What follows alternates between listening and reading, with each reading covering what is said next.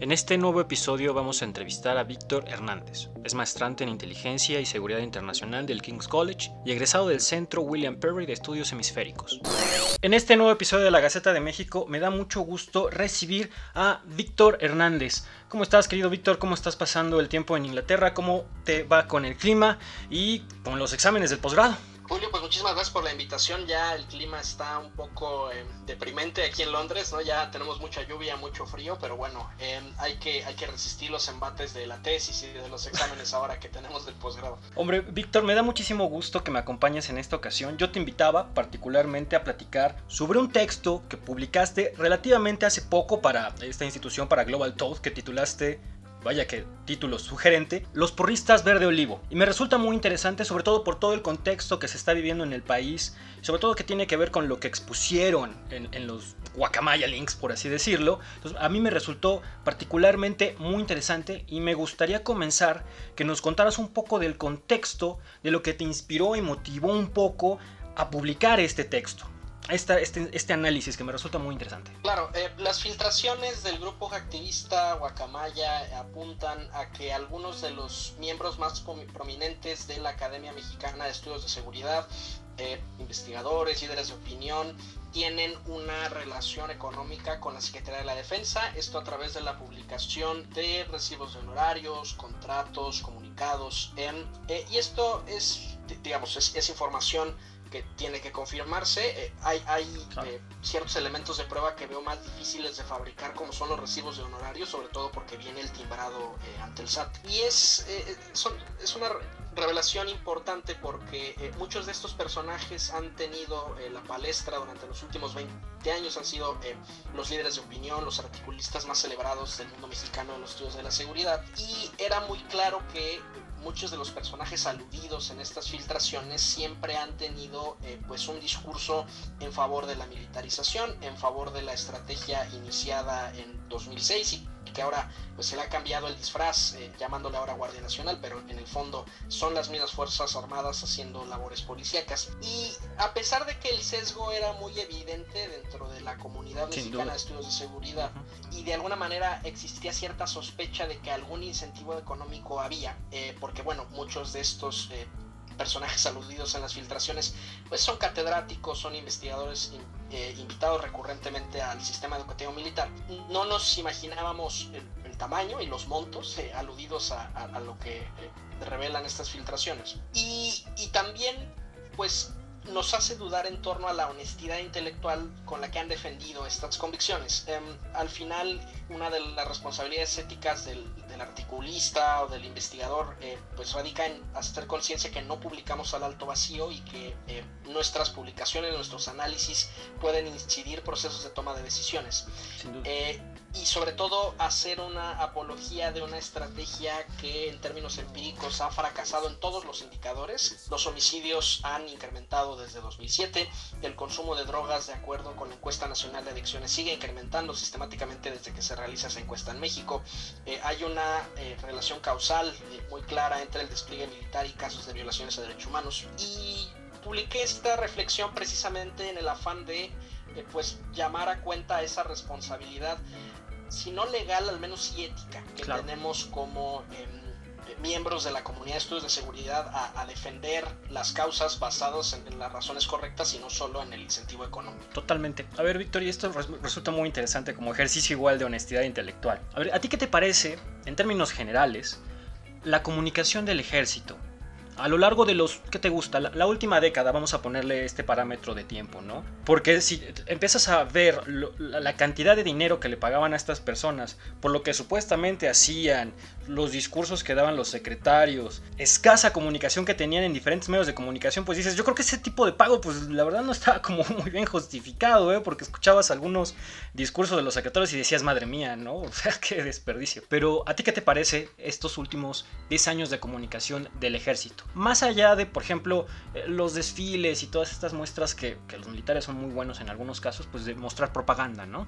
Las Fuerzas Armadas han emprendido desde el sexenio del presidente Felipe Calderón una campaña muy exitosa para renovar su imagen, para acercarse a la población. Llama poderosamente la atención que, por ejemplo, eslogans como la gran fuerza de México, que pues vienen con el sello del calderonismo, siguen utilizándose en el marketing de las Fuerzas Armadas. Y esto tiene que ver con el distanciamiento que tiene el ejército en, el pacto de los 40 en la entrega del poder de los militares a los civiles, la transición a Miguel Alemán, primer presidente civil real después de la transición, porque a ver, digo, Plutarco las Calles nombró un par de, presidentes que eran fachadas, hmm. pero en realidad eh, será Miguel Alemán el primer presidente eh, civil que recibe el, poder eh, del general Manuel Ávila Camacho. Y fundamentalmente lo que se firma en los 40 es una especie de pacto de no intervención. ¿no? las Fuerzas Armadas van a tener sus ámbitos de influencia, se conserva el fuero de guerra, que, fue una de las razones de la, lucha por la guerra de reforma. Por ejemplo, en México no tenemos un control legislativo eficiente de las Fuerzas Armadas y eso acaba de ocurrir en el Senado, como en realidad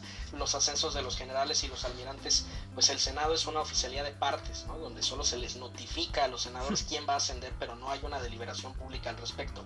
Eh, y las Fuerzas Armadas de alguna manera tienen que compensar esos años de distanciamiento, eh, porque les veíamos en plan de N3, en los desfiles, pero no había mucho conocimiento íntimo sobre las Fuerzas Armadas, entonces contrataciones como la de la soldado eh, Alexa Bueno, ¿no? que, que, sobre todo jaló mucho con, que fue la community manager de Sedena hasta hace algún tiempo para conectar con el público joven, campañas como la Gran Fuerza de México, pues venían en esa intención de acercar a la población civil y podríamos medir el éxito en los índices de popularidad. Las Fuerzas Armadas siguen recibiendo buena parte de los votos de confianza en las encuestas de percepción que hace el INEGI. Eh, y ese suele ser el lugar común que utilizan estos académicos para justificar la militarización, ¿no? la popularidad de las Fuerzas Armadas.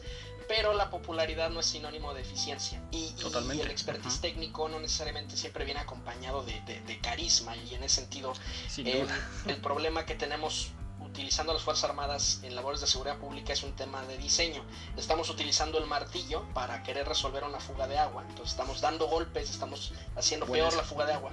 Cuando en realidad necesitaríamos las pinzas, necesitaríamos el desarmador, algo mucho más quirúrgico que es la Fuerza Policial Civil. Entonces, en principio veo un éxito en, esta operación de propaganda eh, y de hacer control de imagen de los daños que ha habido de violaciones a derechos humanos en la guerra contra el narcotráfico. Y lo que apuntan estas filtraciones es que no solo se hizo directamente a partir de la Sedena, sino que contrataron proxies, ¿no? Eh, contrataron a académicos, líderes de opinión, para que en foros académicos, en eh, periódicos, también repitieran la misma consigna de que no solo era necesario, sino inevitable que las Fuerzas Armadas adoptaran nuevos roles en el siglo XXI. Lo de medir el éxito debatible. Yo, yo, lo veo también como algo muy complicado. Pero también entiendo el contexto de la popularidad del ejército y de las campañas que has mencionado, que, sin duda han colocado los niveles, evidentemente, de legitimidad, de popularidad ante la población del ejército. Pero ¿no te parece que también esta evidente crisis de informar, de, rendir cuentas, por ejemplo, del ejército, que nunca los ves en entrevistas, que nunca se exponen a, determinadas eh, situaciones, que evidentemente a, lo mejor es parte del esquema que no pueden informar determinadas cosas, siempre con esta excusa del término seguridad nacional, que podrá ser otro debate. Pero ¿no te parece que en ese sentido sí se ha quedado corta esta idea de comunicación del ejército, sobre todo cuando no vemos como a los secretarios, pues ofrecer ningún tipo de entrevistas de absolutamente nada, ¿no? Hay una línea muy delgada en los estudios de seguridad entre lo que es marketing eh, y que puede ayudar a la causa legítima de promover los intereses de una nación a la propaganda. Sin duda. Si lo piensas, por ejemplo, eso suele ser un, dilema ético en, el reclutamiento. Hay cantidad de estudios sobre cómo el Estado Islámico o los cárteles mexicanos pues utilizan estos videos brutales, ¿no? Para enviar mensajes a la sociedad, eh, o videos épicos, ¿no? Utilizando su armamento, su equipo de reclutamiento pero muy en el fondo, si lo piensas, no sé, una campaña con la Gran Fuerza de México también la puedes leer así, ¿no? Mira nuestros tanques, ¿no? Causa alta en el ejército y fuerza aérea, o sea, la línea es muy delgada. Eh, algunos académicos te dirán que no existe en realidad entre la propaganda em, y, y, el marketing legítimo. Ahora sí, coincido, las Fuerzas Armadas no están nada acostumbradas a la transparencia, lo vimos ahora con el berrinche del secretario de la Defensa eh, y tener la comparecencia en sus términos sobre el hackeo de Guacamaya. Eh, y esto tiene mucho que ver con la formación militar. La, pedagogía militar, a ver, siempre nos dicen es jerárquica, es, es, organizada, pero, pero, pero hay que darle contenido a esto. El, el militar para poder operar necesita de obediencia ciega eh, por una razón de, pues de logística, ¿no? Si hay militares que pueden contradecirse órdenes entre sí, pues los ejércitos no se movilizan, eh, digamos, eso, eso puede costar vidas en un campo de batalla. Pero eso también da un margen de discrecionalidad a distintos niveles. El teniente es el tirano, es el amo y señor en su sección, el capitán es el dueño de las almas en su compañía, el coronel lo es en el batallón, ¿no? Y así nos podemos ir hacia arriba en la escala jerárquica. Entonces, eh, si tú estás acostumbrado a que das una instrucción y se sigue como si fuera eh, palabra de Dios. Y de pronto te topas con que en la vida democrática eso no ocurre. Eh, por supuesto que hay una tendencia a evitarlo. Hay un artículo muy interesante de la académica Lilian Bovea, lo publicó en la revista Foreign Affairs Latinoamérica, y ella habla sobre la crisis de identidad que hay en los ejércitos latinoamericanos. Los ejércitos latinoamericanos ya no son el poder político, eh, ya acabó la época de las dictaduras en Sudamérica, eh, ya no enfrentan amenazas a la defensa exterior porque ninguno de los ejércitos latinoamericanos tiene capacidad de hacerle, hacerle frente a una intervención estadounidense o rusa o china. Y aún así los presidentes le siguen llamando, le siguen invitando a formar parte de sus proyectos y le siguen asignando presupuestos.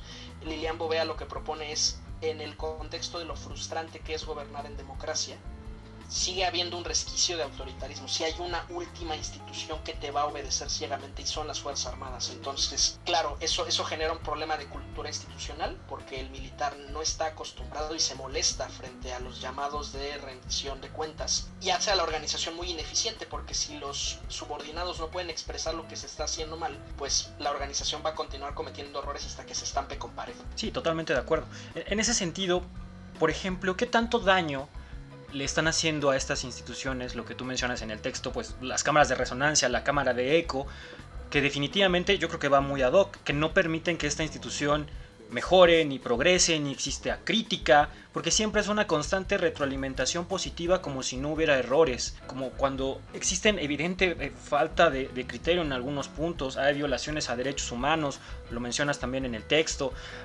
hay cadetes que incluso al entrar pues se topan con muchísimas frustraciones, muchos problemas, violencia, acoso, discriminación, machismo y nos podemos ir con una fila muy muy grande de otras muchas muchas cosas negativas.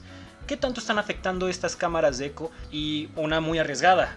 A ver qué se puede hacer al respecto. El sistema educativo militar, tengo ya al menos un par de años eh, denunciándolo a viva voz, se ha convertido en una cámara de resonancia porque eh, no se admiten las voces críticas. Eh, te pongo un ejemplo muy concreto. Cuando empezó el debate de la ley de seguridad interior, sí fue muy evidente que aquellos académicos que eran catedráticos del Colegio de Defensa, del Centro de Estudios Superiores Navales, del Aerocolegio Colegio Militar, expresaron hasta la más mínima crítica a la ley de seguridad interior, curiosamente de pronto los dejaron de invitar, ¿no? Eh, al menos un año, año y medio que, que, no formaron parte de los eventos académicos. Eh, y aunque esto pueda parecer una buena decisión en el sentido de que que no invitamos a la gente incómoda y los congresos, los eventos académicos van a salir sin ningún tipo de eventualidad. Es como el, el, empresario o el político que tiene asesores que solo le dicen que todo lo que hace está bien. Ok, eso va a evitar roces con el jefe, pero a la larga si se está cometiendo un error no va a haber nadie de confianza que te lo señale. Eh, y el gran problema que hay en México es que justo esos centros educativos militares son donde se produce toda la doctrina de seguridad nacional. Idealmente no debería ocurrir así, tendría que, tendremos que tener fuentes diversas de doctrina como lo hay en los Estados Unidos o aquí en Europa, donde la academia, el sector privado, eh, los políticos participan y deliberan de la configuración de la doctrina de seguridad nacional, pero en México en realidad quienes tienen la voz cantante son la Secretaría de la Defensa, la Secretaría de Marina, ellos publican la doctrina, incluso muchas veces tratan de imponerla, esa era una de las quejas del personal del CISEN, ¿no? Por ejemplo, eh, uno de los logros de la administración pasada fue sacar un glosario de términos homologados, eh, digamos, para tener las mismas definiciones de qué es seguridad nacional, qué es defensa exterior. Y una de las quejas del CISEN fue, oigan, está bien, eh, les agradecemos que nos hayan invitado a, la reflexión, pero este es un documento que redactaron ustedes. O sea, esta es la visión militar de la defensa y nosotros como el órgano de inteligencia civil no tendríamos por qué seguirlo ah, ciegamente. Eh, ahora, también hay que entender que los planteles de educación militar son centros donde se aprende doctrina, es decir, la, doctrina por definición pues es incontestable, ¿no? es, dogmática eh, y pues sería muy extraño tener a un chef que, decide reinterpretar cómo hacer una hamburguesa a, medio proceso de cocinarla, digamos, en ese sentido se entiende por qué estos centros tampoco pueden ser tan abiertos como una universidad civil. Em, pero el problema de tener esta cámara de resonancia donde solo invito a los miembros del club de Toby, los que reciben las medallas, eh, las invitaciones, em, e, es que justo vas a obtener por lo que estás pagando, eh, pagando ya sea con dinero o pagando con la membresía al club, ¿no? Eso es muy interesante. Hay miembros de este club de porristas Verde Olivo que nunca han cobrado un solo centavo, pero el solo hecho de que los inviten a los desayunos, que les den su medalla, eso, eso para ellos les hace, les hace el día, ¿no? No, sí, sin duda. Me ha tocado verlo, sí, claro. ¿Cómo, ¿Cómo podemos cambiarlo? Y creo que esa es la pregunta más difícil. Número uno, necesitamos en México eh, crear centros civiles donde se discuta y se genere conocimiento de seguridad nacional. Esa es una de las razones por las cuales yo me vine a Europa, porque la única forma en que yo iba a poder hacer un posgrado en México en seguridad nacional era justo ser estudiante de los mismos personajes que, que, reciben eh, un, incentivo, ya sea simbólico o económico, por enseñar estas cosas. y no iba yo a aprender realmente seguridad, iba yo a aprender el catecismo de la CE, su versión de la seguridad nacional. Sin duda, em, Creo que hay esfuerzos muy importantes, el CIDE, la Ibero, el ITAM, eh, hay, hay eh, el INAP, hay pequeños proyectos, hay diplomados en seguridad nacional, hay, hay, centros de investigación nacional que están haciendo, pero habría que tirarle, por ejemplo, a lo que hay en Europa maestrías, doctorados en seguridad nacional, journals especializados en seguridad nacional fuera del control militar. Totalmente. Eh, justo para empezar a quebrar la cámara de resonancia y no, no por ser insurgentes o por ser insoportables, es porque si quienes están tomando decisiones de seguridad nacional solo se están escuchando ellos mismos, eh, pues por eso entendemos, porque han prestado oídos sordos a la evidencia de 15 años de fracaso de la estrategia. Sí, totalmente, no existe catarsis. Y, por ejemplo, en tu experiencia, Víctor, no, sé si te ha tocado impartir clases a militares. Compartir aula probablemente sí. A mí me ha tocado, por ejemplo, compartir aula en algunas ocasiones, tener compañeros, estar en el CESNAP, por ejemplo, ahora que lo mencionas, yo, yo conozco algunas personas que igual académicos, que pues no les pagan, pero sí existe esta este protocolo que la, entrega de las medallas, las invitaciones, los desayunos que bien dices, que los militares, déjame decirlo, lo saben hacer muy bien y con eso convencen a muchos. Entonces, dentro de tu experiencia, no sé si lo has tenido como, como docente a militares, ¿Qué opinas al respecto tenerlos como docentes? ¿Si crees que eh, únicamente esta caja de resonancia funciona y se mantiene en su esquema? ¿O si puede de repente tenemos buenos pasos de gente civil en algunos determinados momentos que sí pueda cambiar un poco este engranaje y que de repente ellos digan, creo que esta es una nueva visión, ¿no? Y hay que tener este pensamiento flexible, que también es muy necesario. Yo he identificado, a ver, con, mucha frecuencia y en diferentes foros tengo a personal militar eh, en, las aulas y, digamos, son, son muy dedicados, le echan muchas ganas, eh, porque al final la vida militar está llena de estudio, de entrada por los ascensos, o sea, solo asciende quien, quien estudia los manuales, quien, quien conoce las responsabilidades que va a tener en la próxima jerarquía. Yo he detectado especialmente dentro del personal civil se relaciona con las Fuerzas Armadas lo que he denominado el síndrome de Guanabí militar. Espero que en la próxima edición de este manual de la APA salga descrito como una patología. Eh, ¿quién, ¿quién, padece del síndrome de Guanabí militar? Eh, son, son estos civiles, ya sea docentes o discentes, que son invitados a participar de estos foros que justo se quedan con esta visión espléndida de las ceremonias, los desayunos, la entrega de, condecoraciones, pero que no conocen la realidad operativa de las Fuerzas Armadas. Para quienes hemos tenido la oportunidad de ponernos alguna vez el uniforme o de haber participado como miembros del sistema de seguridad nacional y, de estar en, donde se toman las decisiones, la realidad es muy distinta. El ejército mexicano tiene dos versiones. Hay una versión de marketing, que es la Gran Fuerza de México, la del plan de N3, eh, a la que la gente le tiene mucho cariño. Mm. Pero luego está el ejército de adeveras, el ejército en el cual hay órdenes no escritas de que en ciertas operaciones no hay detenidos, por ejemplo. El ejército en el cual hay innumerables casos de acoso laboral, de acoso sexual, de novatadas, de torturas para los reclutas y especialmente quienes han sufrido la peor parte de esto es el personal femenino eh, y que se quedan en total impunidad. Las estadísticas no mienten, son poquísimas las investigaciones abiertas por estos casos. Por ejemplo, Alexa Bueno, que poníamos el ejemplo al inicio de esta entrevista, ¿no? Alexa Bueno denuncia que deja a la Secretaría de la Defensa por temas de acoso laboral eh, y que rara vez eh, llega a una sentencia a este tipo de situaciones. Eh, y ese es el, ejército mexicano que uno conoce cuando, cuando sale de la, de la tarima y de la versión eh, comercial. Entonces eh, creo que a estos personajes les haría muy bien una buena dosis de andar en la sierra y, ponerse sus botitas y tener la experiencia del, ejército mexicano de, de veras. La, tropa dice con cierta ironía que hay dos ejércitos. bueno, en realidad hay tres ejércitos en México. Está primero el ejército imperial, que es el Estado Mayor de la Defensa y los, los guardias presidenciales que pues se dedican a la parte de ceremonia. Luego está el ejército mexicano, que son los que si no ven volcanes se ponen muy nerviosos. O sea, son los que están en Puebla, en la Ciudad de México, en Veracruz, eh, que están más o menos en zonas accesibles del país. Y luego está el Ejército Nacional, al que sí le toca andar a pata de perro en la sierra, tomando eh, agua de dudosa procedencia, comiendo pues solamente cuando llega el personal de intendencia. Exacto. Eh, 48. Sí, claro, claro. Y, te diría, también hay veces en que los alumnos se compran ese chip. A lo mejor el alumno joven, civil, que lo invitan de pronto a estudiar un posgrado en estas instituciones, eh, eh, que lo ponen todos los días en la mañana, tienen esta consigna, leen algún tipo de poesía, ni siquiera me acuerdo cuál es, eh, pero bueno, es, es, algo muy norcoreano, o sea, es una cosa de que es como hacer el juramento a la bandera. Te lo volaste, está bien. y, y, entonces se, se, compra el chip, ¿no? De no, es que yo soy militar por proximidad y no, a ver, no es un tema de osmosis, o sea, estás invitado y estás viendo lo que te permiten ver, pero el ejército mexicano de adeveras está detrás de esa fachada mercadológica. Hombre, muy interesante esta última parte, Víctor. Pero, a ver, finalmente, y creo que ya lo mencionabas un poco en parte en el texto que estabas recomendando de Lilian Bovea, eh, ¿qué nos dice que el porrista mayor, me refiero al presidente, les tenga, no sé si es confianza, temor, respeto, docilidad? No, la verdad que no estoy seguro de, de, de dónde podría entrar en este esquema. ¿Tú qué opinas de el presidente y su interpretación de lo que significan los militares. O las Fuerzas Armadas, perdón, correcto. Creo que el presidente eh, sufre de este mismo malestar.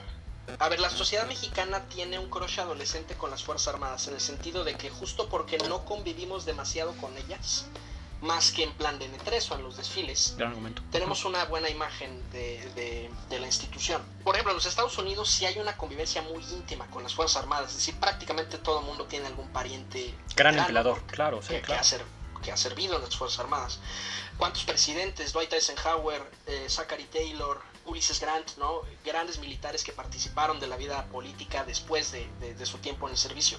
Y que digamos, a ver, nosotros no tenemos ese nivel de cercanía con las Fuerzas Armadas. Entonces, uno puede idealizar a una persona, es como, es como una relación de pareja antes de, vivir juntos, ¿no? O sea, una cosa es verse solo los viernes de lejitos y otra cosa ya es tener que levantar la ropa sucia de otra persona, ¿no?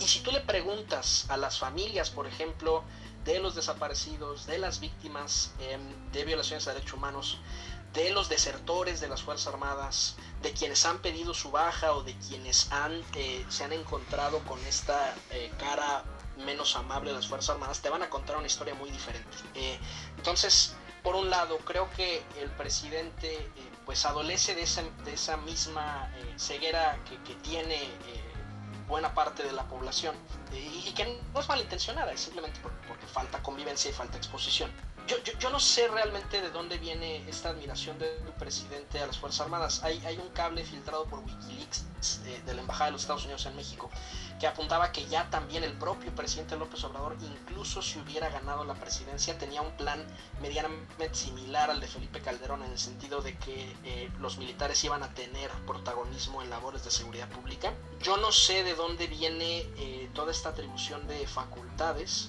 El caso Cienfuegos a mí me parece paradigmático. O sea, la, la noche que fue el caso Cienfuegos, la narrativa del presidente era ven cómo todos los funcionarios de Enrique Peña eran corruptos, esto es un logro de la cuarta transformación, y de la noche a la mañana hay un cambio de narrativa, ¿no? Se, moviliza la diplomacia estatal, eh, el general Cienfuegos acaba regresando a México sin que hubiera ninguna investigación real. A ver, o sea, imagínate que eres un pobre policía ministerial en la PGR y te dicen a ti te toca investigar al exsecretario de la defensa. O sea, si vas a una diligencia a la Sedena, por supuesto no los dejaron ni pasar de la puerta. O sea, No, no, no hay elementos de credibilidad para que haya habido siquiera una investigación en México. Yo no sé si el presidente les tiene miedo. Al final, el presidente fue espiado por todo el aparato estatal eh, mientras fue miembro de la oposición. Y prueba de ello es que parte de las filtraciones de Guacamaya es una grabación de su esposa eh, teniendo una conversación telefónica. Yo no sé si algo le tengan, si algo le sepan. Dicen en mi rancho que para tener la boca larga hay que tener la cola corta, ¿no? Para que no haya cola que, no, no, sé si, si, vaya por ahí. También hay un tema estructural y es que la burocracia civil en México está cooptada eh, eh, y, y, paralizada en muchos sentidos. No sé, te pongo un ejemplo, el sistema de salud.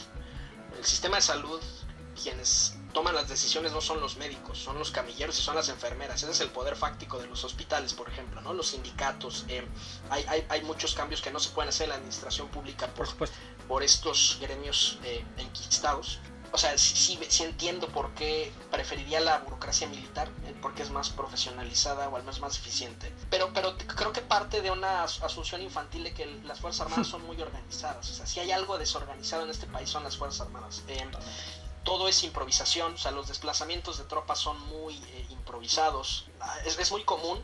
La sección de contrainteligencia del Estado Mayor de la Defensa con cierta frecuencia pide información de la dirección de dónde vive su personal, ¿no? O sea, dibújame un croquis, dime dónde vives, ¿no? Para saber este, dónde estás.